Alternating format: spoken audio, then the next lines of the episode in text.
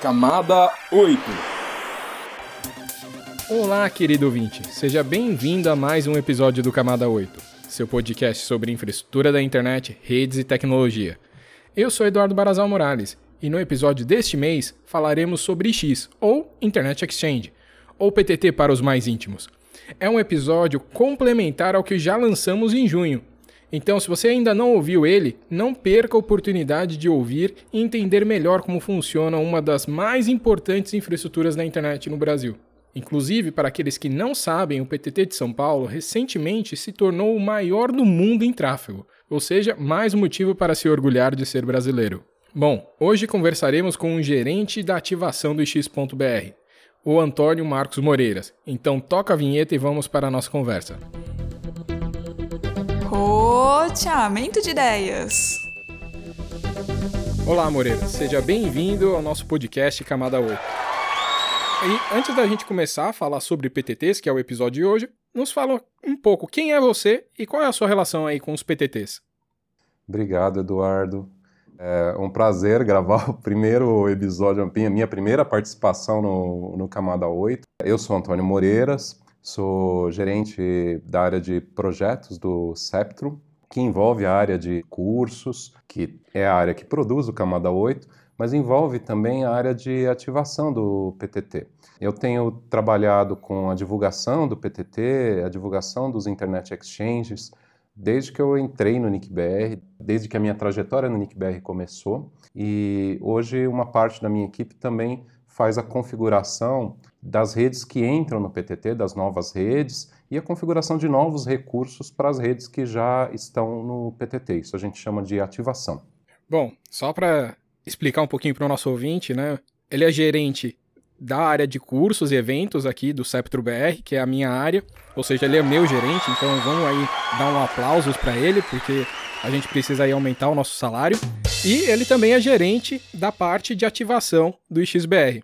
Moreiras, para começar, né, vamos explicar o que é PTTs, né? E XBR, por que, que tem esses dois nomes? Explica como funciona essa infraestrutura e por que ela é tão importante para a internet brasileira. Bom, bora. Até lembrando os nossos ouvintes que já fizemos episódios sobre PTT anteriormente. Mas o, o, PTT é uma estrutura que não é uma jabuticaba, não é algo só aqui do Brasil. O nome PTT, esse nome ponto de troca de tráfego internet, é um nome brasileiro. O que, que é? É uma infraestrutura, são equipamentos que estão lá num data center e as diversas redes conseguem, conseguem ir e se conectar nesses equipamentos numa topologia geralmente em formato de estrela, de forma que elas conseguem trocar os pacotes entre elas, elas conseguem resolver o tráfego entre elas. Os, os PTT geralmente eles têm é, uma área de abrangência que varia muito, ela pode ser mais local, ela pode ser regional, ela pode ser nacional mas normalmente eles têm uma área de abrangência restrita. Então, as redes de uma mesma localidade vão nesse ponto, se conectam num ponto comum e conseguem trocar pacotes. Isso é, é, muito legal, porque a internet é formada de muitas, muitas, muitas redes e seria muito complicado elas se conectarem, é, vamos dizer assim, duas a duas. Seria inviável o preço de uma conexão, de uma interligação física aí entre as redes é alto. Então, o fato de você ter uma infraestrutura centralizada, onde as redes podem chegar e se interligar, e daí ela se interligando naquela estrutura, ela consegue conversar com N outras ao mesmo tempo, isso é algo do ponto de vista econômico e técnico fantástico. Com aquela única ligação é, nessa infraestrutura, a rede conversa com várias outras. Isso é muito bom. E por que, que é a diferença de nomes? Você perguntou a diferença de nomes. Internacionalmente a gente fala Internet Exchange ou Internet Exchange Point. E aqui no Brasil a gente costumava falar bastante PTT, ponto de troca de tráfego internet. É a mesma coisa, é o mesmo conceito. Existem PTTs ou Internet Exchanges no mundo inteiro. Só que PTT é uma sigla que às vezes é usada em outros, outros contextos no mundo de telecomunicações e a gente resolveu usar cada vez mais a sigla internacional. Primeiro, também porque tem muitos participantes internacionais que vêm hoje em dia se conectar nos PTTs aqui no Brasil, em particular no PTT de São Paulo, de Rio de Janeiro, de Fortaleza, mas é, também para evitar confusões com sigla, com a mesma sigla usada em outros contextos no mundo de telecomunicações. Então, PTT ou IX ou IX, tudo igual, a gente pode trocar, hora falar PTT, hora falar Internet Exchange, a gente está falando da mesma coisa. Xi, Moreiras, agora que você explicou aí que mudou de nome porque era usado em outro contexto, acho que daqui a pouco, que quando a gente falar de Pix, vai gerar confusão, né? Ah, com certeza, né? Porque agora temos a nova modalidade do mercado financeiro, que chama Pix também, mas a gente veio antes. Acho que é, é mais fácil a confusão ser ao contrário, não é não? Ah, acho que não, né? Porque o Pix do PTT é pouca gente que conhece. Mas não vai gerar confusão não, Bora. São contextos muito diferentes. Mas acho que é legal já falar o que é um Pix no PTT, já que a gente já citou isso. Ok. O Pix é uma parte da infraestrutura do PTT. É o ponto de interconexão ao PTT. Os PTTs que o, NIC-BR administra, que são os PTTs do XBR, eles são construídos com base em parcerias. É, o NIC-BR não, não tem infraestrutura própria é, em todos os PTTs. Ou, vamos dizer assim, o NIC-BR não usa só a infraestrutura própria dele. O NIC-BR tem uma infraestrutura própria em São Paulo, o PTT, o núcleo do PTT de São Paulo, está em data centers de, do, do NIC-BR. Mas muitos outros data centers, ou todos os outros data centers, melhor dizendo, são de parceiros. Quem são esses parceiros? Ah, podem ser data centers comerciais, podem ser órgãos do governo, universidades, podem ser é, empresas de telecomunicações que têm seus próprios data centers. Então a gente fecha parceria onde esses data centers nos cedem um, um espaço, nos cedem toda a infraestrutura, toda a energia elétrica, nos cedem é, uma fibra óptica, fibra óptica apagada desde o data center até o, o ponto central do PTT. E o NICBR coloca lá os equipamentos para fazer funcionar, para criar essa infraestrutura de, do Internet Exchange, opera esses equipamentos, geralmente remotamente, e é assim que a coisa funciona. Então, o Pix, o que, que é? O Pix é um, é um dos data centers, seria como um POP do PTT. O Pix é o ponto de conexão, é um dos data centers que fazem parte da infraestrutura de um determinado PTT em uma determinada localidade. Então, em São Paulo, por exemplo, a gente tem mais do que 30 data centers diferentes, dos mais uh, variados tipos, que fazem parte do PTT de São Paulo. São os PICs que formam o PTT de São Paulo. Assim, um conjunto de PICs forma um determinado PTT. Ah, legal de entender isso daí. Então, os PICs são os pontos de interconexão, que são os data centers aonde os participantes podem adentrar no projeto, certo? Perfeito. Os PICs são os pontos de interconexão ao PTT, eles fazem parte da infraestrutura do PTT, o conjunto deles forma um determinado PTT. O PTT, ele é distribuído, ele pode ser e normalmente é distribuído dentro de uma determinada região geográfica. Então, tem vários PICs, vários data centers que funcionam como uma espécie de POPs do PTT de São Paulo dentro da região metropolitana de São Paulo. E os participantes vão se conectar nesses PICs, vão se interligar ao PTT nesses PICs. Mas só para entender um pouquinho melhor na né, questão do Pix, o data center ele fornece ali um hack, o que, que ele pode dar para o NICBR para construir um PTT? Como que funciona essa relação? Ele paga alguma coisa? Ele pode cobrar de alguém alguma coisa? Como funciona? O data center ele fornece para o PTT o espaço em rack, muitas vezes o próprio rack, fornece a energia elétrica, fornece o ar-condicionado, a segurança física, tudo que tem a ver lá com, a, com as facilities, né? com, com a instalação física do PTT o data center fornece. O NICBR não vai pagar isso daí, o NICBR não paga isso daí, o data center também não paga nada para o PTT. Além disso, esse data center, esse, essa instituição que vai, vamos dizer assim, abrigar o PIX, ela fornece é uma fibra ótica, um par de fibras óticas por rotas redundantes que chegam até o PIX central. Todo, todo PTT a gente elege um ou dois PIX que formam o núcleo daquele PTT. Então, no caso de São Paulo, por exemplo, são os data centers do próprio NIC-BR. No caso de PTTs fora de São Paulo, são outros data centers, geralmente data centers mais neutros de instituições públicas como universidades ou órgãos do governo que formam esse núcleo. Então, um data center que tem interesse em abrigar um PIX, ele tem que estar disposto a oferecer essa infraestrutura para o NIC-BR instalar os equipamentos e tem que estar disposto a oferecer essa fibra ótica pagada, que pode ser uma fibra contratada de terceiros, pode ser uma fibra ótica própria. Não existe pagamento de parte para parte entre a instituição que cuida do PIX e o NIC-BR que opera o PTT.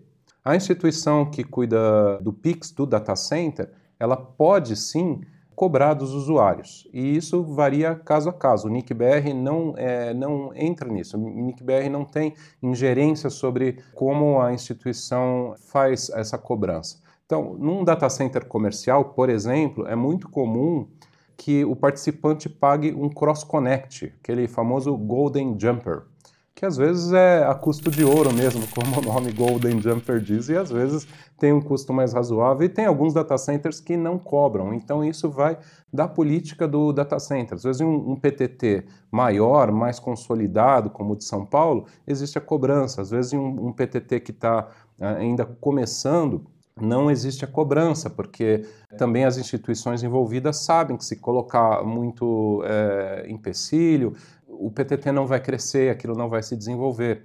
Então, isso varia de localidade para localidade, varia de instituição para instituição. Uma operadora de telecom, por exemplo, que tem um PIX, ela pode estabelecer que é, os participantes só vão chegar naquele PIX se for com uma última milha contratada da própria operadora. Então, ela, ela consegue recuperar todo o investimento financeiro que ela fez ao ceder o espaço, toda a infraestrutura para o NIC-BR, com a venda dessas últimas milhas para chegar no Pix. O data center são os Golden Jumpers, Golden Jumps. E, normalmente, instituições públicas, como universidades, órgãos do governo, na maior parte dos casos não existe cobrança, mas às vezes existe alguma restrição por exemplo, da instituição só atender outras instituições públicas ou, ou educacionais. E às vezes não existem eh, restrições, às vezes a instituição pública atende qualquer tipo de participante interessado em se interligar ao PTT. Bom, só para esclarecer, né?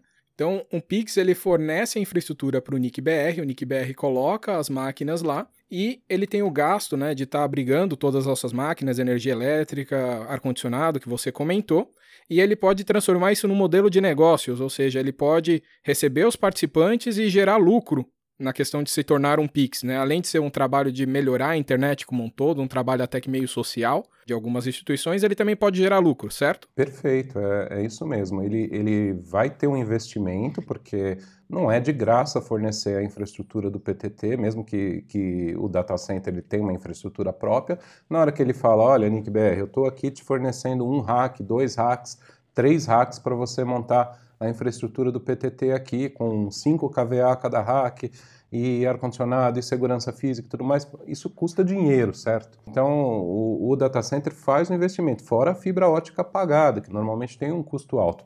E o data center pode sim, ou a operadora de telecom, ou até o órgão do governo, a universidade, pode sim recuperar esse investimento ou até rentabilizar isso daí de, de diversas formas. Primeiro porque o, o ser um Pix do PTT gera atratividade. As pessoas, as redes, querem se conectar, querem se interligar ao PTT, querem chegar no, no, PTT. E daí, aquele data center que agora é um Pix, ele é uma das opções para se fazer isso daí. Então, ele gera atratividade. Na hora que o participante do PTT está lá já dentro daquele data center, interligado ao PTT, o data center pode vender essa, a essa rede, a essa empresa, outros serviços. E pode, e pode também fazer a cobrança do Golden Jumper ou da última milha, conforme o caso, para chegar no PTT. Então, tem muitas empresas que transformam isso de fato num negócio e trazem é, empresas, por exemplo, de telecom, que têm redes aí grandes, ou que tem redes regionais mesmo, pegando o caso de São Paulo, tem muitas empresas de telecom que têm redes de abrangência nacional, e daí elas trazem participantes, dezenas, às vezes, centenas, às vezes, de participantes, para se interligar ao IXBR em São Paulo. E isso é um negócio. Né? É, vendem o, o, o ponto a ponto, vamos dizer assim, desde o PTT de São Paulo, desde o seu próprio PIX, até a infraestrutura do participante ou futuro participante. É interessante você falar isso, porque sempre gera uma confusão se o XBR é um serviço pago, não é pago, se paga o PIX, se paga o projeto. Fala um pouquinho disso para esclarecer para os nossos ouvintes. O NICBR, que é a instituição que gerencia os PTTs do IXBR, é, ele é uma instituição sem fins de lucro. A principal fonte de recursos financeiros do NICBR é o registro BR, o registro de domínios.br. Então, cada ponto .br custa 40 reais por ano e a gente arrecada esse dinheiro. Esse dinheiro ele é usado para manter a própria infraestrutura de DNS, os nomes de domínio funcionando e todo o superávit ele é reaplicado na internet em diversos projetos. Então, o IXBR é um desses projetos, é uma das iniciativas do NICBR que é financiada com o dinheiro dos nomes de domínio. Então, boa parte do financiamento que a gente precisa para pagar as equipes que trabalham no XBR, os equipamentos que são parte da infraestrutura do XBR, vem do ponto BR.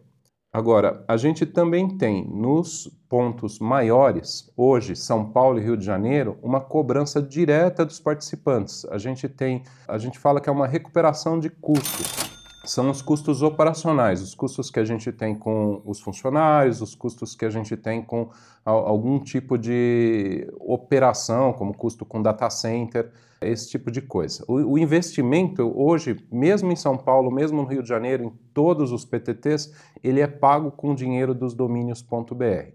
Agora, em São Paulo e no Rio de Janeiro, temos essa, essa recuperação de custos dos próprios participantes. Por quê? Porque é, esses internet exchanges eles se tornaram muito grandes, muito importantes para a internet no Brasil, para todos esses participantes. Então é uma forma de melhorar a sustentabilidade financeira e garantir de que esse serviço vai ser perene. É, a gente não pode é, se fiar somente no, ah, vamos dizer assim, no mercado de nome de domínio para manter essa infraestrutura que é super importante operando. Então é um, é um jeito dela ficar um pouco mais autossustentada ou, ou dar um passo nessa direção. É, essa cobrança é, é, feita apenas quando os PTTs atingem mais do que 1 terabit por segundo de, de pico de tráfego. Então hoje é só São Paulo e Rio de Janeiro. Talvez outros PTTs no futuro venham a também ter uma cobrança dos participantes. Fortaleza, por exemplo. Fortaleza não está muito longe de 1 terabit por segundo. Quando chegar no pico de 1 terabit por segundo, vai começar a ser feita uma cobrança dos participantes. Essa cobrança é apenas parcial, porque todo investimento ainda é feito com base no ponto .br. Então, todos os outros PTTs administrados pelo NICBR, todos os outros Internet Exchanges, não há cobrança nenhuma dos participantes. Agora, os participantes, obviamente, eles podem ter e, e têm, com certeza, gastos para conseguir se interligar ao PTT. Então, ele pode estender uma rede de fibra ótica própria, ele pode contratar uma fibra ótica de um terceiro, ele pode ter que pagar dentro do data center um Golden Jumper. Agora, isso não é pago para o NICBR, são, são despesas que a instituição que vai se conectar no PTT tem ela própria, com a própria infraestrutura, ou tem com a infraestrutura do data center, que é o PIX do PTT. Entendi. Então vem aí a pergunta que não quer calar. Pode pagar o Pix com Pix? Ou o X com Pix? Bom, deixa pra lá. Sobre essa questão aí do, do pagamento, você consegue falar um pouquinho dos valores do EX de São Paulo, do Rio de Janeiro? Eles são os mesmos preços porque o tráfego é um pouco diferenciado? Ou até pensando para Fortaleza, quando eles chegarem num Tera, vai pagar a mesma coisa de São Paulo? É, os valores são bastante baixos e sim, eles são universais, são os mesmos valores em, em todas as localidades. Então, o que, que a gente tem? Por que, que eles são baixos? Porque eles são subsidiados. Como eu falei, eles é, cobrem apenas as despesas operacionais, diria até que parte das despesas operacionais. Então, o que, que a gente tem hoje? Um, um participante que se interliga ao PTT com uma porta de 1 GB, ele vai pagar 115 reais por mês. Uma porta de 10 GB são 690 reais por mês. E uma porta de 100 GB são 5.520 reais por mês.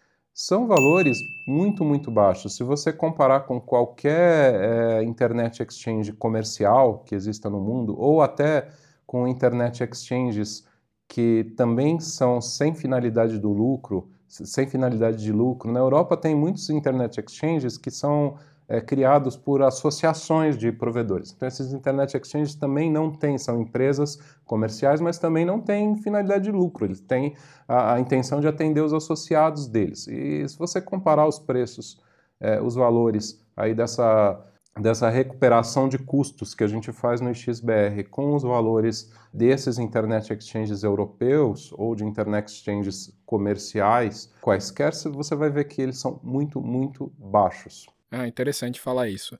Fala um pouco então de como se conectar a um PTT, ao nosso projeto aí do XBR. Ele pode entrar via um Pix e pode entrar também via um Six.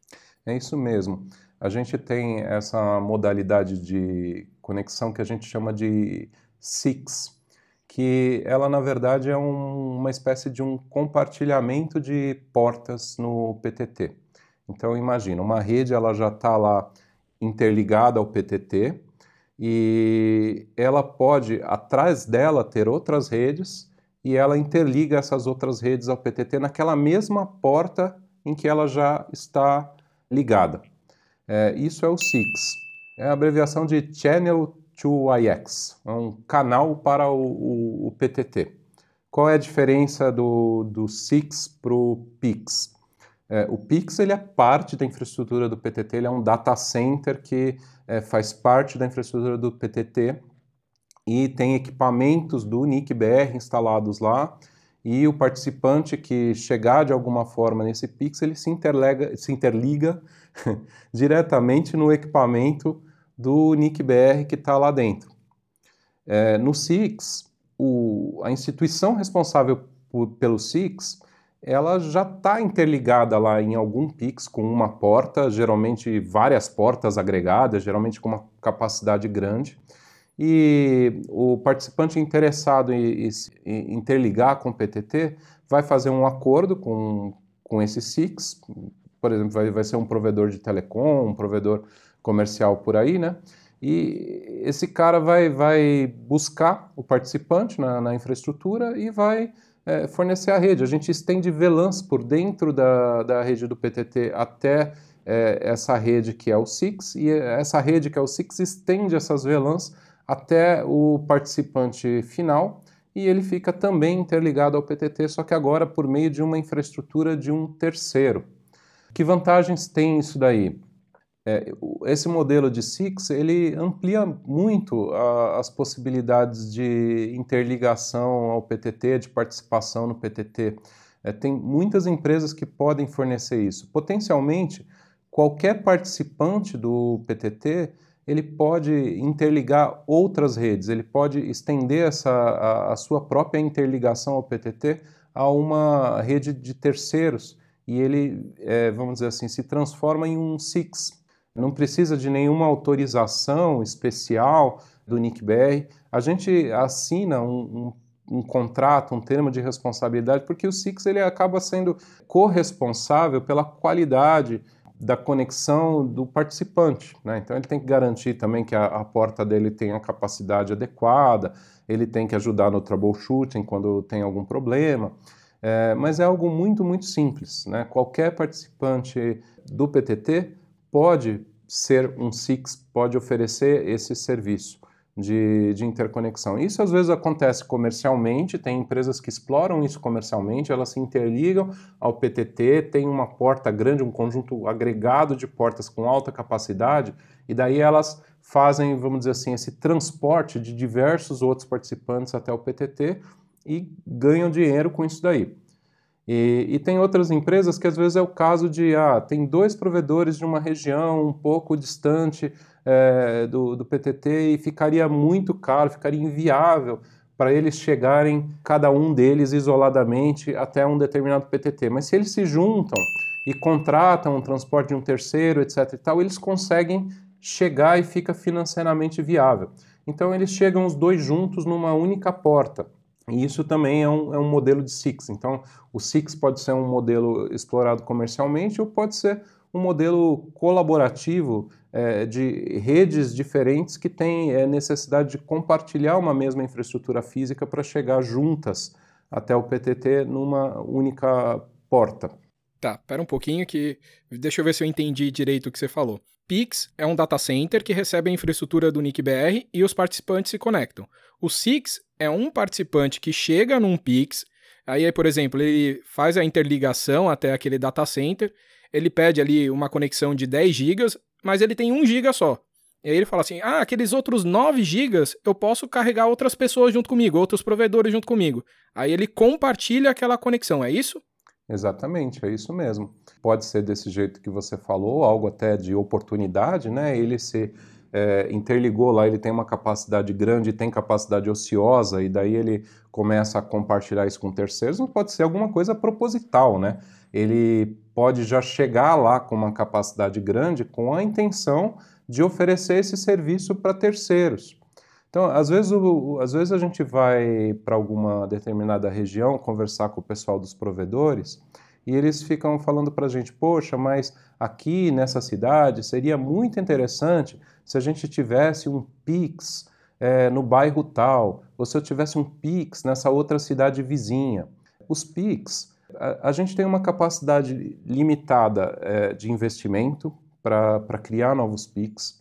Segundo, é, existe uma restrição técnica de distância entre os PICs. A gente só é, cria novos PICs com uma distância de até 80 quilômetros, porque é uma distância que você consegue acender a fibra ótica com equipamentos nas pontas sem ter nada no meio do caminho.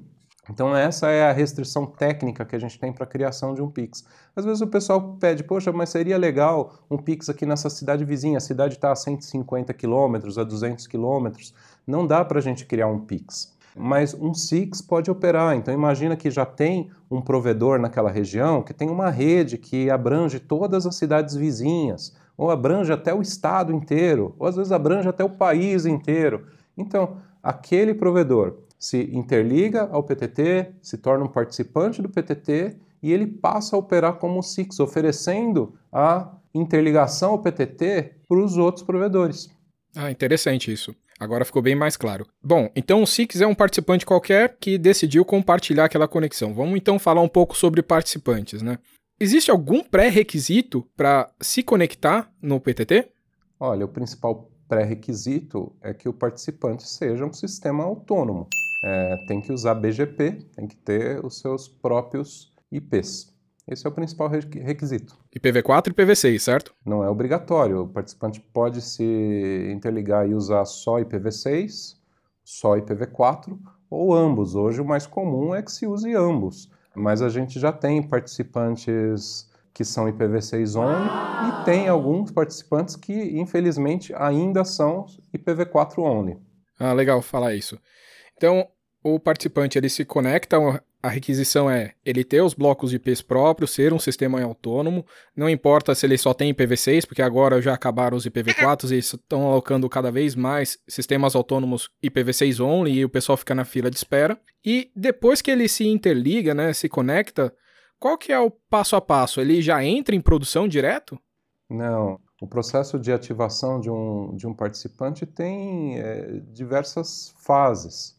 No primeiro momento, um, uma rede, uma instituição interessada em participar do PTT vai abrir um chamado. O responsável tem que criar um usuário no portal do PTT, que a gente chama de meu.ix.br, meu.ix. Ele cria esse usuário lá, ele faz um vínculo desse usuário com o sistema autônomo dele, então aquele responsável pelo sistema autônomo que está cadastrado lá no registro BR, que foi o e-mail que foi usado para fazer o cadastro no registro BR tem que falar, olha, esse, esse cara que está se cadastrando aí no portal do PTT, ele tem sim direito de fazer, de, de, representar o sistema autônomo e falar com o PTT em nome do sistema autônomo. Então ele faz esse vínculo, existe essa autorização, e daí ele abre um chamado dizendo, olha, eu quero me conectar ao PTT. Quero ser um participante novo do PTT. É feita uma análise de viabilidade para saber se o, o, tipo de necessidade pode ser de fato atendida pelo PTT. Ah, por exemplo, ó, o participante está em Manaus e fala, olha, eu quero me interligar o PTT com uma porta de 100 GB. Não, no PTT de Manaus a gente não tem ainda portas de 100 GB disponíveis. Então, análise de viabilidade diria, não, olha, não, não tem como fazer isso por enquanto aqui em Manaus. Em São Paulo, uma porta de 100 GB está perfeito, passou na, na análise de viabilidade, vamos para frente. Aí a gente aguarda a, o participante se interligar fisicamente ao PTT. O participante pode estender uma rede própria de fibra até um dos PICs, ele pode contratar um terceiro para é, levar ele até o PIX, ele pode contratar um SIX ou fazer algum acordo, algum tipo de acordo com uma rede que é um SIX para levar ele até o PTT. Então ele vai ter que dizer para a gente qual é o tipo de interligação física que ele está é, fazendo. E ele vai ter que fazer essa interligação física. A gente vai aguardar essa interligação física estar tá pronta. No caso do SIX é até bem interessante, né? Porque toda a parte da ligação com o PTT em si, com os equipamentos do PTT, já está feita. Isso acelera bastante o processo. Aí fica a, a ligação do, do, dessa rede, que é o responsável pelo SIX, com o participante em si. É, agora, quando ele está no, no PIX, tem, tem a parte vamos dizer assim, dele e tem a parte da ligação ao equipamento do PTT, essa ligação física. Uma vez feita essa ligação física, a gente vai fazer a alocação de recursos e daí tem uma série de testes que a gente faz antes de colocar o participante em produção, porque a gente está falando de uma rede Layer 2, de uma rede que é basicamente um, um switch com às vezes dezenas, às vezes centenas, às vezes milhares de participantes conectados ali. Se algum participante tiver uma configuração complicada, com erros, com, com problemas, é, ele pode afetar o funcionamento da, da rede como um todo. Então a gente tem um cuidado muito, muito grande quando entra um participante novo é, em fazer uma série de testes com ele antes de colocá-lo em produção. Uma vez que ele passa nesses testes, aí sim a gente coloca em produção e ele funciona no PTT. Aí ele começa a usar o PTT. Entendido. Então tem essa etapa de testes antes, né, que o pessoal chama de testes de quarentena, certo? É, é isso aí mesmo, são os, a gente chama de testes de quarentena. É, não é um bom nome, principalmente agora na pandemia, né? Parece que é alguma coisa que tem alguma doença, que tem algum problema acontecendo, né? Mas é um lugar restrito, né? Certo? É um lugar que ele vai poder fazer os testes antes de entrar em produção e não danificar a rede como um todo, correto? Exatamente. Parece uh, ele fica num ambiente isolado, né? Lembra do isolamento social, que está todo mundo meio que em casa, isolado para não, não, ter risco de contaminar ninguém? A gente não sabe se a, a gente está é, com, com algum problema, né? No contexto da pandemia, a gente não sabe se a gente está infectado ou não, então a gente fica em casa isolado para não correr o risco de contaminar os outros. Quando o participante entra no PTT, é a mesma coisa. A gente não sabe se a rede dele está ou não com problemas, está ou não bem configurada. Então a gente coloca ele num ambiente isolado, onde a gente consegue fazer todos os testes e verificar. No momento que a gente tem certeza de que ele está com as configurações ok, com equipamentos ok, então a gente coloca ele na rede da produção, ele sai do, do isolamento, vai pro verdinho lá. Então a gente espera ver se todos os equipamentos dele não tá com algum vírus, né? Como se fosse ali um corona para roteadores, né? Bom, voltando ali. Quais são os testes da quarentena? Bom, são vários, vários testes, não, não são só testes relacionados à segurança ou, ou a vírus.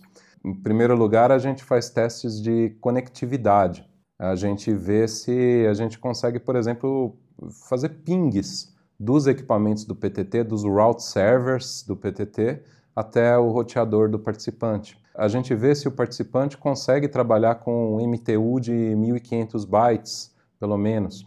A gente vê se o participante, por acaso, não está com proxy ARP ativado, que é, um, é uma configuração que atrapalharia a rede, então não pode a gente vê se o participante consegue aprender todos os MAC address que estão na, nessa rede Layer 2 do PTT. Né? Lembra que é uma rede camada 2, a gente está falando de Ethernet, a gente está falando de comunicação entre, entre as placas de rede ali, a gente está falando de vários MAC address disponíveis. E em São Paulo a gente está falando de mais de 2 mil em operação na rede. Então, em São Paulo, a gente vê se o participante tem capacidade de, pelo menos, operar com 4 mil e, e pouquinhos MAC address. Uau! e o que, que dá de problema isso às vezes? Ah, às vezes o participante não esqueceu de subir o LACP, fazer agregação de portas. Para fazer a agregação de portas, a gente tem por, por costume, por padrão, subir o LACP mesmo quando o participante tem uma porta só, porque depois, quando ele for ampliar, quando ele for agregar a segunda, já fica mais fácil, dá para fazer sem downtime. Às vezes o participante nos informa o MAC address dele errado e isso não é liberado nas ACLs da estrutura do PTT, então não consegue conectar. Às vezes ele não aprende os MAC address suficientes. Então, muitas vezes, quando a última milha é uma rede metro, então uma rede metro tem switches né, no meio do caminho. E às vezes esses switches têm é, limitações do número de MAC que podem ser aprendidas em cada porta. E às vezes essas limitações são bem menores do que 4.000 MAC address ou do que 2.000 MAC address. Então, isso tem que ser revisto. Não tem nenhum problema de ter uma, uma, uma rede desse tipo para é, interligar alguém ao PTT, mas os switches têm que ter uma configuração adequada.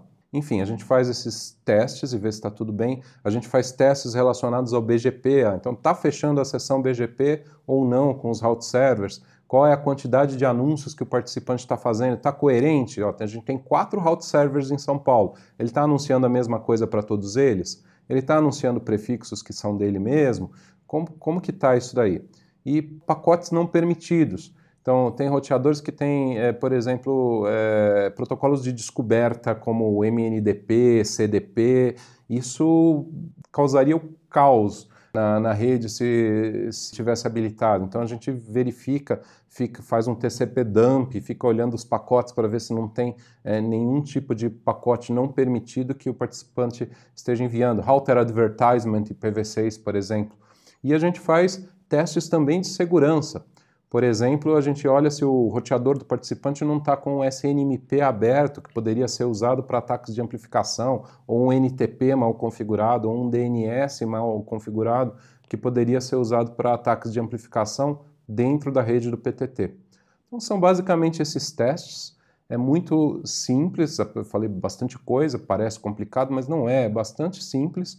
É, basta é, o futuro participante seguir as orientações que são enviadas por e-mail e existe um ambiente de testes onde ele próprio consegue, com uma interface web fácil de usar, pedir para realizar um novo teste e depois de alguns minutinhos ele tem um relatório completo do, dos itens que estão ok e dos itens que não estão ok, com explicações suficientes para ele consertar o que ainda tiver errado na configuração.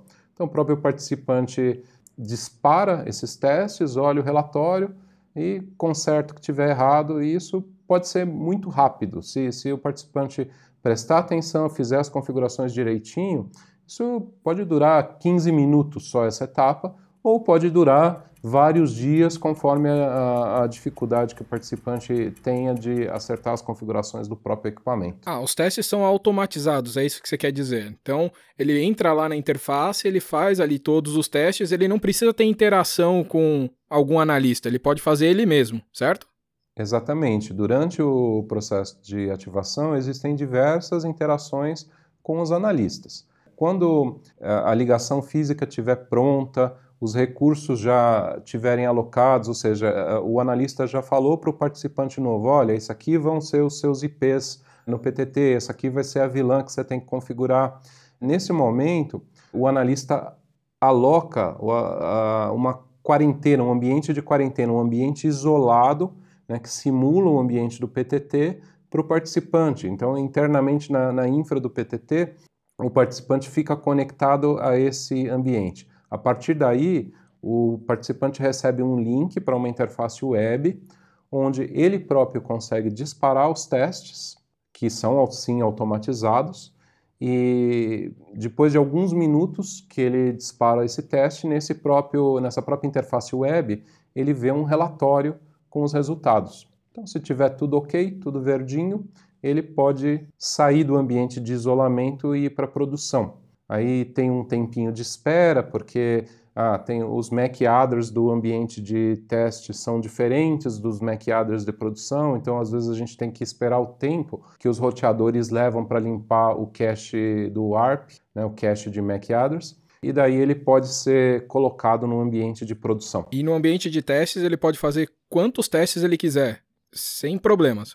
Exatamente, quantos testes ele quiser. Nesse, nessas interações com o ambiente de teste não tem é, um, um, ser humano, não tem um analista lá do, do NICBR, do XBR participando, é o participante, é, é a rede que está se interligando ao PTT e o ambiente de teste. Ele vai lá, ele dispara os testes quantas vezes ele precisar. Pode ser uma só e já passa de vez, pode ser 50, 60 vezes, enquanto ele está acertando, entendendo o, o, problema do lado dele, as configurações do lado dele. Então ele não precisa ter vergonha de errar, né? Ele pode errar, o analista nem vai ficar lá olhando, tirando sarro dele, né? Não, não, não vai não. Pode errar quantas vezes quiser. Interessante falar isso que o ambiente de produção é depois desse período de quarentena, quando ele está com todas as configurações certas. Mas, como você sabe, né? Às vezes troca o analista que trabalha naquele provedor, e aí chega um outro analista mais novo, ele não tem todo o conhecimento de como funciona o PTT, e ele vai lá e mexe na configuração daquele roteador. E aí ele acaba habilitando alguma coisa que não devia, por exemplo, o MicroStick Discover Protocol, Cisco Discover Protocol, ou o Router Advertisement que você falou do IPv6. Existe algum monitoramento quando já está em produção? Existe sim. A rede do PTT ela é monitorada, por exemplo, para esses próprios protocolos que você colocou. E se é detectado que um participante está com algum tipo de problema na configuração, gerando um tráfego que é proibido na rede, ou participando de ataques por conta de um DNS mal configurado é, naquele, naquele próprio roteador, ou um SNMP aberto naquele roteador dele, é, o participante é tirado de produção, ele volta para um ambiente isolado. Aí não é mais a equipe de ativação que faz, é a própria equipe de suporte, mas ele sai do ambiente de produção e volta para esse ambiente isolado que a gente chama de quarentena. E ele vai ser, obviamente, avisado e ele vai ter que corrigir os problemas. Quando ele corrigir os problemas, ele vai realizar o teste novamente, ele pode voltar para a produção. E isso é para proteger o próprio participante proteger todos os outros participantes, porque um participante que, que faça alguma, alguma besteira na configuração, que faça, tem algum erro na configuração, ele pode prejudicar a, a, rede inteira do PTT e a troca de tráfego entre todos. Então a única penalidade é ele sair de produção. Não tem nenhuma outra, nem alguma coisa financeira assim, ah, então você vai ter que pagar mais porque você errou ou porque você tentou prejudicar outro. Não, não existem é, penalidades financeiras.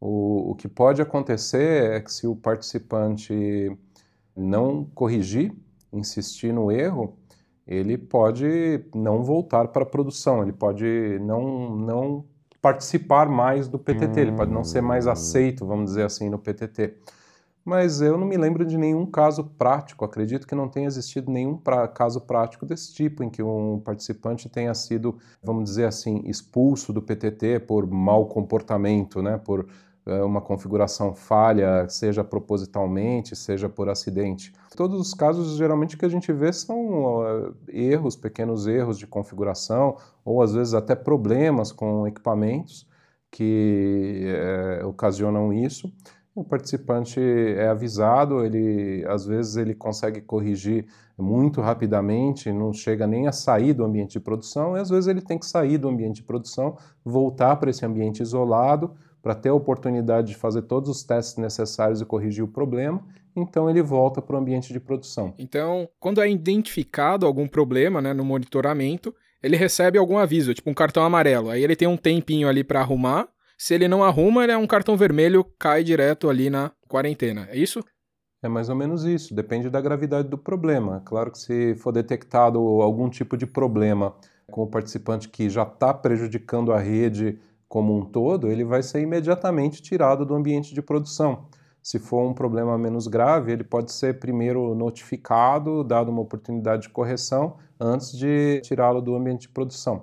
Então, isso a equipe de engenharia e suporte do PTT é que faz esse monitoramento e decide é, quando há um caso ou outro caso, né? quando o participante tem que ser retirado imediatamente do ambiente de produção ou quando ele pode ser notificado e pode se aguardar uma correção antes de se tomar alguma medida mais drástica. Tá, então tem cartão vermelho direto, né? Sem direito a VAR. Fez uma besteira muito grande, pode acontecer de ir direto para quarentena. Bom, uma outra coisa que eu fiquei com dúvida, né? É, o participante, na hora que ele se conecta no PTT, ele conversa com todo mundo? É obrigatório conversar com todo mundo? Não, não é obrigatório. O PTT ele oferece essa rede Layer 2 para todo mundo que está conectado, mas é possível é, criar ambientes Layer 2 mais específicos. E, e, é possível também fazer essa diferenciação na camada 3. Como assim? Vou, vou tentar explicar de uma forma mais simples. O o participante, quando ele entra no PTT, ele recebe algumas VLANs e essas VLANs estão numa rede que a gente chama de rede do ATM, do Acordo de Troca de Tráfego Multilateral. ATM é abreviação de Acordo de Troca de Tráfego Multilateral. Então é uma rede que foi criada para os participantes trocarem tráfego mutuamente entre si, todos eles. Essa troca de tráfego só vai acontecer de fato se o participante fechar sessões com os route servers. Então ele pode ou não fechar essas sessões com os route servers. E mesmo que ele feche a sessão com os route servers, os route servers aceitam communities. E essas communities permitem que o participante restrinja com quem ele troca tráfego ou não.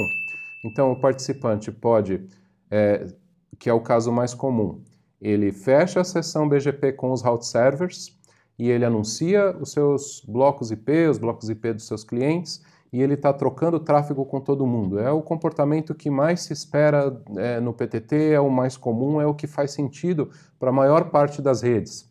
Mas pode ser, por exemplo, que o participante não queira conversar com uma outra rede específica.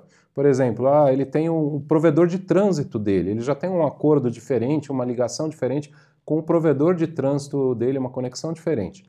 Então, às vezes não faz sentido para ele trocar tráfego com o provedor de trânsito dentro do PTT. Às vezes isso pode até, até dar algum problema, alguma confusão no roteamento, na cobrança. Então ele pode ir lá por meio de uma community é, dizer, olha, eu quero trocar tráfego com todo mundo, menos com o meu provedor de trânsito. Ou pode ser diferente, ele pode estar é, tá lá e no, no ATM, no, no route server, e ele pode falar assim: olha, eu quero trocar tráfego só com o Google, só com o Netflix e só com a Kamai. Então ele manda communities falando: ó, não quero trocar tráfego com ninguém, mas eu quero o tráfego do Google, do Netflix e da Kamai, por exemplo. Só quero buscar conteúdos aqui dessas três CDNs dentro do PTT. Então também é possível fazer isso. E é possível também que o participante simplesmente não feche as sessões com os route servers, não é obrigatório. E aí, para que, que ele vai usar o PTT então? Bom, ele pode é, fechar sessões BGP bilaterais com outros participantes, fazendo acordos, dois a dois. E ele pode até pedir para o PTT, pedir para a equipe do PTT criar vilãs específicas fora dessa, dessas vilãs que, onde todo mundo está conectado ao mesmo tempo, com um outro participante. A gente chama isso de vilãs bilaterais. Então, ah, tem lá um participante do PTT, por exemplo, que quer vender trânsito IP para um outro participante do PTT. Eles fazem um acordo comercial entre eles e um vai ser fornecedor de trânsito IP para o outro. Eles podem fazer isso nessa vilã generalizada, eles simplesmente fecham uma sessão BGP bilateral entre eles e o tráfego passa nessa é, vilã comum, mas eles podem também querer, é, é, vamos dizer assim, apartar esse tráfego, separar numa vilã específica, e eles pedem a criação é, dessa vilã bilateral para a equipe do PTT. A equipe do PTT faz isso, fica um pouco mais, fica um ambiente mais fácil de, de às vezes, de controlar, de medir quando é numa, numa vilã separada. A gente tem esse tipo de serviço dentro do XBR no Brasil inteiro. Ficou claro? Ah, legal. Ficou, ficou claro, sim. Eu acho que é legal também comentar que o CIMET também está dentro dos PTTs e tem os servidores autoritativos do registro BR também lá, né? Ou seja, uma coisa que pode vir também atrair um provedor a se conectar, certo? Ah, bem lembrado, né? É, é, realmente é algo que torna o PTT mais atrativo, porque os testes, o CIMET, para quem não sabe, é o serviço de, de teste de qualidade da internet do NICBR. Então, existe um site web para o usuário final, cimet.nic.br, existe aplicativo para celular, existe aplicativo para computador. é um teste de velocidade, mas é mais que um teste de velocidade, ele mede também outros parâmetros de qualidade e ele tem essa característica de que os servidores contra os quais os testes são realizados, hoje eles ficam dentro dos PTTs, que são lugares neutros, eles não ficam dentro da rede que está tá, tá sendo testada, eles ficam num lugar neutro, mas onde as redes estão geralmente muito bem conectadas a eles. Né? Então, a ligação ao PTT ela é importante para o teste de, do CIMET, vamos dizer assim, não ter redes no meio do caminho e, e não, não se atrapalhar. Né? Se espera que as redes que os sistemas autônomos eles estejam conectados pelo menos ao, ao PTT mais próximo, ao PTT da sua localidade. É, isso é uma, uma boa recomendação para qualquer rede, para qualquer sistema autônomo. E a gente tem também é, os espelhos dos, servidores DNS, em algum do, dos servidores de servidores DNS raiz e de servidores DNS do .br nos PTTs. Isso faz com que o, a resolução do DNS em si seja mais rápida para os usuários finais e, e aumenta a, a, experiência de qualidade dos usuários finais. Isso é bem interessante também, é, é também uma grande vantagem.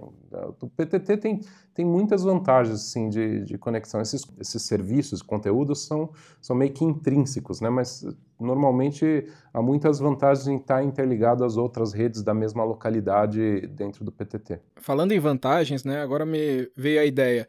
Será que vale a pena conectar em mais de um PTT? Normalmente é uma boa ideia. Por quê?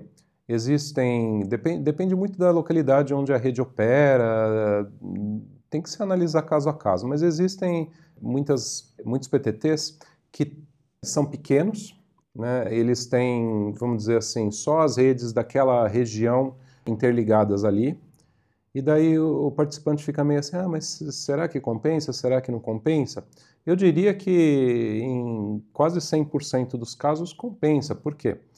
Porque é, os usuários da, das redes é, de uma mesma localidade têm interesse de troca de tráfego entre si. Imagina agora, com muita gente fazendo home office, aí o, o, o camarada está em casa, é, tem lá um provedor que atende ele, a empresa está, sei lá, no centro da cidade ali, tem um outro provedor que atende ela e tem que ter uma VPN. E daí esses dois provedores que estão atendendo ali na mesma cidade, eles não estão interligados direto. Então, é, para o usuário, por meio dessa VPN, chegar na empresa, tem que passar pelo provedor A, daí passar pelo upstream dele, chega lá na, na internet, tem que ver como que esses caras estão conectados, que chega no outro provedor, que chega na empresa. É uma volta danada. Né? Então, se esses dois provedores é, numa mesma cidade, numa mesma região metropolitana estão no PTT mais próximo, a interligação é direta. Quanto que vai ser o tráfego disso daí? Quanto que vai ser o tráfego de uma VPN dessa? Vai ser de gigabits, terabits? Não, vai estar vai tá lá nos kbps, não vai nem aparecer no gráfico do MRTG do cara do provedor.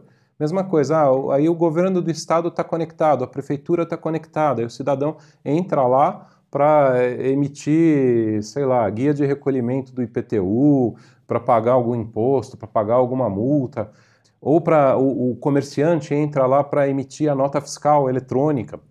Qual é o tráfego gerado pela, pela nota fiscal eletrônica, de um, de um, da emissão da nota fiscal eletrônica de um comerciante? Cara, não é nada, mas faz isso aí ser devagar, ou, ou faz isso daí não funcionar. Né? Ver se o, o cliente do provedor lá que é comerciante vai ficar feliz com isso. Não, é uma conexão é, estável em relação a, a, a, isso daí, traz uma sensação de qualidade muito grande. Então, a, a, interligação a um PTT da mesma localidade é super importante, mesmo que o tráfego seja baixo. Né? O tráfego alto Onde que a gente tem tráfego alto? Em, em vídeos na internet. Então, onde que vai estar tá, ah, os grandes tráfegos na internet? Vão estar tá no Google, lá com o YouTube, vão estar tá no Netflix, vão estar nessas outras redes que têm vídeo. Outros tipos de tráfego são pequenos, são menores, eles não têm um volume muito grande, nem por isso eles deixam de ser importantes, nem por isso eles deixam de trazer uma experiência de qualidade melhor para o usuário. Então é muito, muito importante que as redes de uma mesma localidade estejam resolvendo o tráfego localmente. Para isso, o, o, jeito mais fácil é elas se interligarem ao PTT mais próximo. Por outro lado, às vezes esse PTT mais próximo não tem justamente é, esses conteúdos mais acessados. Então, pode fazer muito sentido para um provedor, além de se conectar nesse PTT mais próximo, se conectar em um outro PTT um pouco mais distante, por exemplo, o PTT de Fortaleza, ou o PTT do Rio de Janeiro, ou o PTT de São Paulo, para buscar esses conteúdos mais acessados, como os vídeos do Netflix, do YouTube e, e N outros conteúdos de CDNs que estão ali, da Globo, enfim. Há muitos conteúdos que às vezes não estão nos PTTs regionais e que são bastante importantes para os provedores, para as diversas redes, e eles estão nos PTTs maiores. Então faz todo sentido se interligar a mais do que um PTT. Cada provedor tem que analisar o seu caso específico e ver do ponto de vista técnico, financeiro, o que, que é o mais adequado. É, acho que você falou umas coisas aí bem interessantes e algumas coisas ficaram até implícitas, né? Porque uma da, das dúvidas né, que os nossos ouvintes normalmente têm é se os PTTs estão interligados. Então eu me conectei lá no PTT de Belém, eu vou puxar tráfego daqui de São Paulo? Não, né? Eles são todos separados e que é interessante você fomentar a região para até ela crescer, né? O PTT ficar maior e você buscar o conteúdo mais perto de você do que ficar indo lá só para São Paulo, né? Porque todo mundo quer ir para São Paulo, né? Exatamente. Eu, eu digo que os, os PTTs, eles, às vezes, eles funcionam assim como uma bola de neve. O que, que acontece com um PTT? Ele é pensado principalmente para fazer essa interligação das redes locais. Mas no primeiro momento, justamente porque eh, elas se interligam e o tráfego é muito baixo, pessoal fica com o pé atrás. O pessoal fala, poxa, mas olha, será que está compensando mesmo? Tem um custo de ligação física até o PTT e tem tão pouco tráfego lá, esse aumento de qualidade não está sendo assim tão bom. Mas olha, quanto mais provedores de acesso, provedores de conexão num PTT, mais fica interessante para os provedores de serviços e conteúdos se interligarem.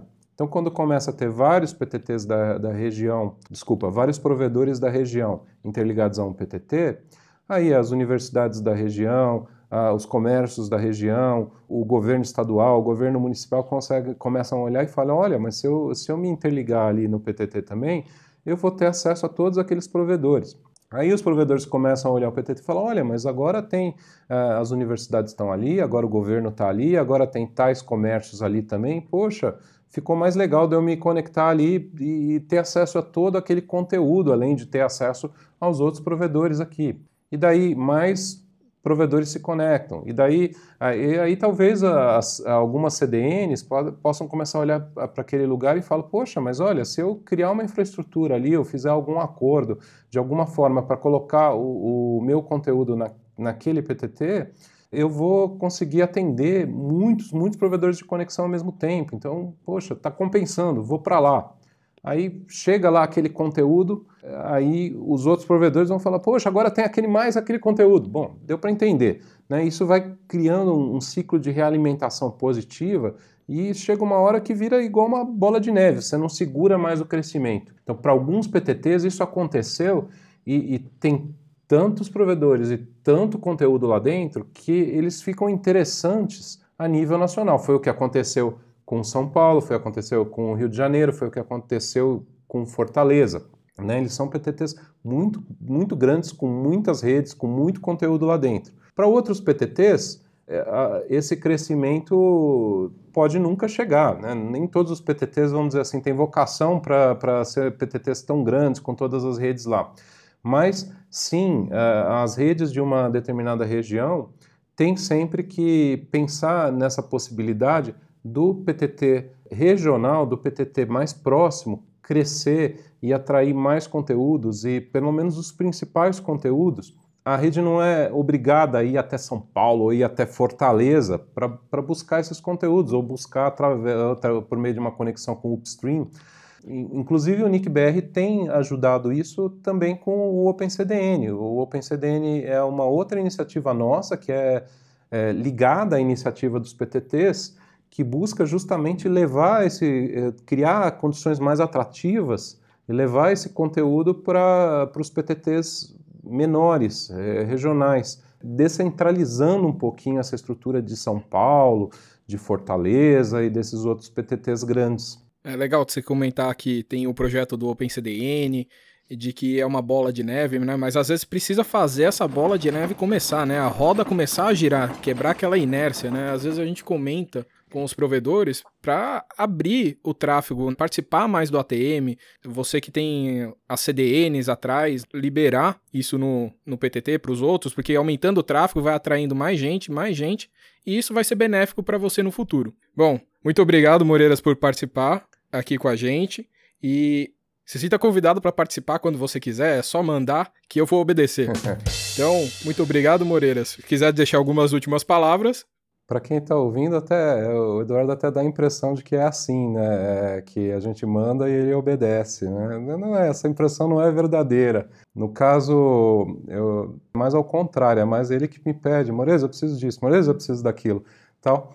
E eu fico tentando deixar o Eduardo trabalhar, né? Tirar os empecilhos. Mas, Eduardo, tem mais um ponto sim. Você fez um último comentário aí que eu achei bastante interessante sobre a responsabilidade dos provedores em, em fazer o PTT crescer, né? em participar. E é legal lembrar que a, a internet inteira ela é, é, feita de muitas redes e existe tem que existir um, um tipo de colaboração entre redes. Isso pode parecer idealista, mas não é quando a gente está falando de colaboração, a gente não, não, deixa de lado a concorrência, não deixa de lado os acordos comerciais, mas tem que existir uma colaboração técnica.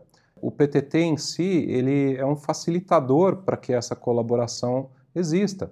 Se as redes não tiverem afim, se os provedores não tiverem afim de fazer negócios entre si, de fazer as coisas funcionarem naquela região, não adianta ter a infraestrutura ali. Eles têm que se interligar e eles têm que ser criativos para usar aquela infraestrutura, agora aquela possibilidade, porque eles estão interligados em um lugar, para fazer aquilo render, para fazer aquilo render tecnicamente, render financeiramente. Então, olha, que possibilidades trazem? Eu não vou responder, é uma pergunta que eu vou deixar em aberto. Que possibilidades traz é, você estar tá conectado diretamente, você está interligado diretamente a N outras redes na tua localidade. Uma conexão, uma interligação de altíssima qualidade, de alta capacidade, com alta velocidade. Que possibilidades de negócio que isso traz? Que tipo de dados você consegue levar ali dentro? Que serviço você tem que aquela outra rede não tem e você pode usar aquela infraestrutura do PTT para fazer isso funcionar? Que serviço que a outra rede tem que você não tem e você pode usar aquela infraestrutura do PTT para fazer um acordo e fazer isso funcionar. Então, é responsabilidade das redes pensar num jeito de fazer a, a, a sua própria rede, a sua própria infraestrutura funcionar melhor e a infraestrutura regionalizada ali da internet funcionar melhor. Isso depende da interconexão entre, entre os diversos, da colaboração e dos negócios e acordos que são feitos entre as diversas redes da região. Usem o PTT como o, esse facilitador que é e façam um bom proveito disso. Né? Esse é o meu recado, o meu é, incentivo para quem estiver ouvindo esse podcast. É interessante você falar isso, porque muitos provedores olham para o lado e vê o provedor do lado como um rival, né? Não como um colega, como um colaborador, né? Unidos somos mais fortes. Então, é. muito obrigado, Moreiras. Um concorrente. E até a próxima. Não é um inimigo, né, Eduardo? até a próxima. Obrigado você pelo convite do podcast. Obrigado a todos os ouvintes. Muito obrigado e até a próxima. Bom, pessoal, antes de terminarmos o episódio, vamos para a nossa sessão de avisos. Como muitos sabem, novembro se refere à palavra 9, apesar de ser o mês 11. Isso é culpa da herança do calendário romano que tinha 10 meses e que depois foi alterado para ter 12 meses. Mas isso não é o ponto que eu quero chegar. O que realmente eu quero dizer é que novembro lembra 9, e 9 em romano é IX. E, portanto, esse é o mês dos Internet Exchanges, os IX. Por isso, estamos lançando o podcast do IX e no dia 18 de novembro teremos uma live do Intrarede sobre o quê? IX. Mas tem um outro título. O título é panorama, infraestrutura e uso dos PTTs nos últimos meses, ou seja, na quarentena, onde aparecem novos desafios que não estavam previstos. Nessa live, os especialistas vão abordar questões como o crescimento do XBR de São Paulo, que tornou-se o maior do mundo nesse período, os problemas enfrentados pelos Internet Exchanges em todo o mundo, com participação especial do DSX, o papel do peering remoto e da interligação a diversos Internet Exchanges diferentes, nacionais e internacionais. Então anote na agenda, 18 de novembro, às 10 horas da manhã, horário de Brasília, ou o TC-3, no nosso canal do YouTube NickBR Vídeos.